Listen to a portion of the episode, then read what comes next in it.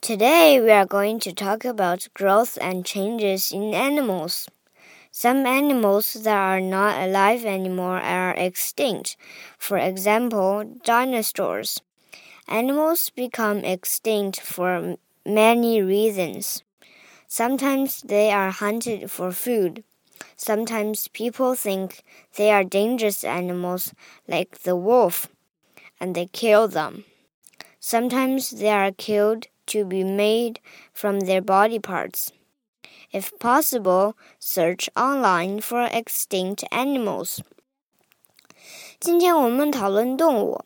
地球上有一些已经灭绝的动物，例如恐龙。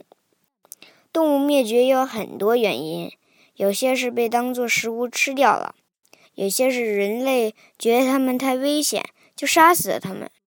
有些是被杀了以后，他们的身体被用作某种用途。你可以上网搜集一下有哪些动物已经灭绝了。